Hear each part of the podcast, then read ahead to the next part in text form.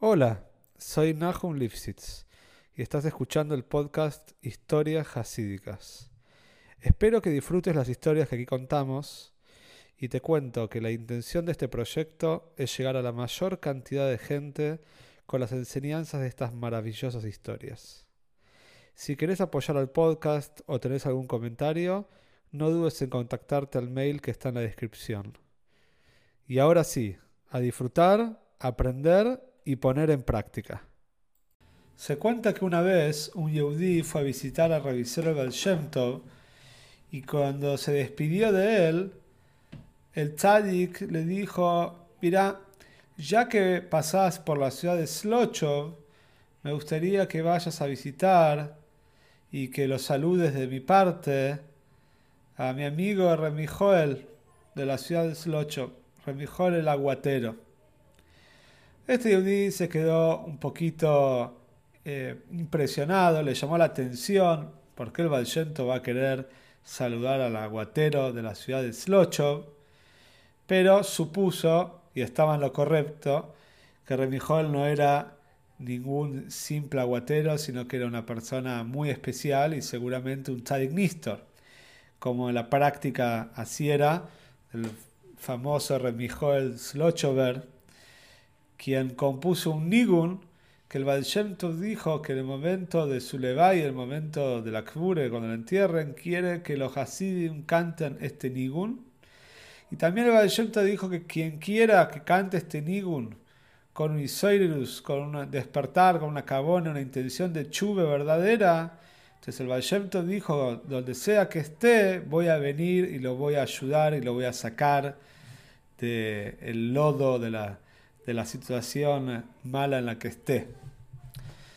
Entonces este hombre llegó a la ciudad de Slochov, preguntó por Mijol el aguatero, le dijeron dónde vivía, y cuando llegó a la casa lo primero que le llamó la atención fue ver una casa en muy mal estado, una casa que se notaba que era de una familia muy pobre, y cuando toca la puerta y la atiende Remijoel, le dice, mirá, estuve en lo del Baal y tengo un mensaje para vos. Enseguida Remy se pone el gartel, se prepara para escuchar, como un Josi se prepara un mensaje de su rebe. Dijo, decime, decime qué tenés para contarme. Dice, no, te quiero contar que vengo de, de ver al Baal Shem. me mandó un saludo muy grande para vos.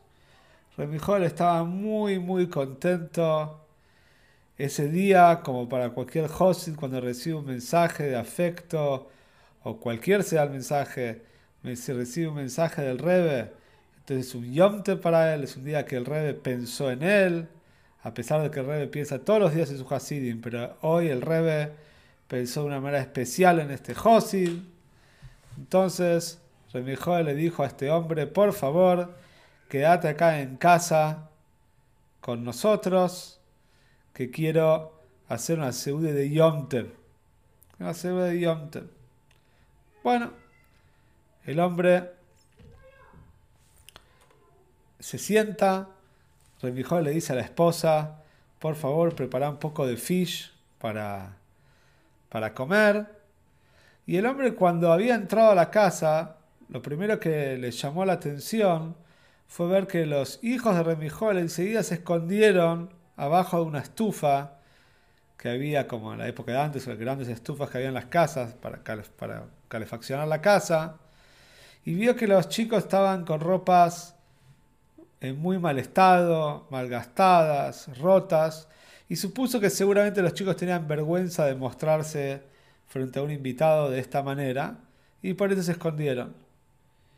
Pero cuando llegó la comida, el invitado se da cuenta que le dan para comer un pedacito de fish muy chiquito y uno para Remy Joel.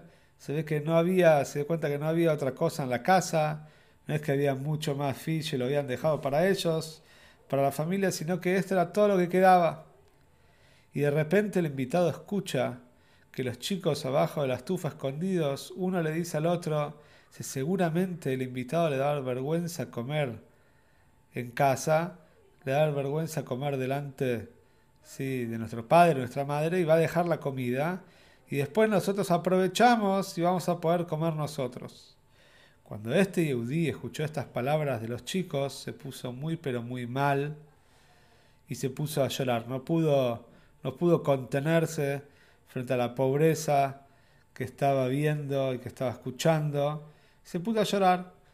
Joel le dice, ¿qué pasa? ¿Qué pasa? ¿Por qué llorás? Estamos en una ciudad de Yontev.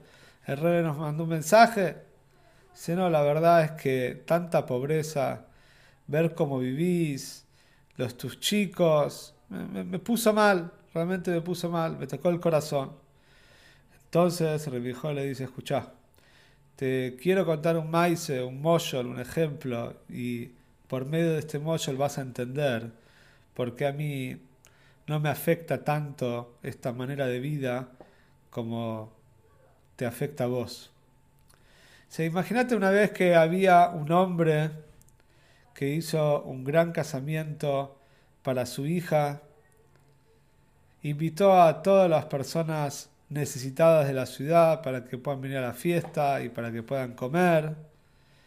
Y enseguida después de la jupe, la novia se siente mal, se empieza a sentir mal, se desmaya y Hazel Sholem fallece.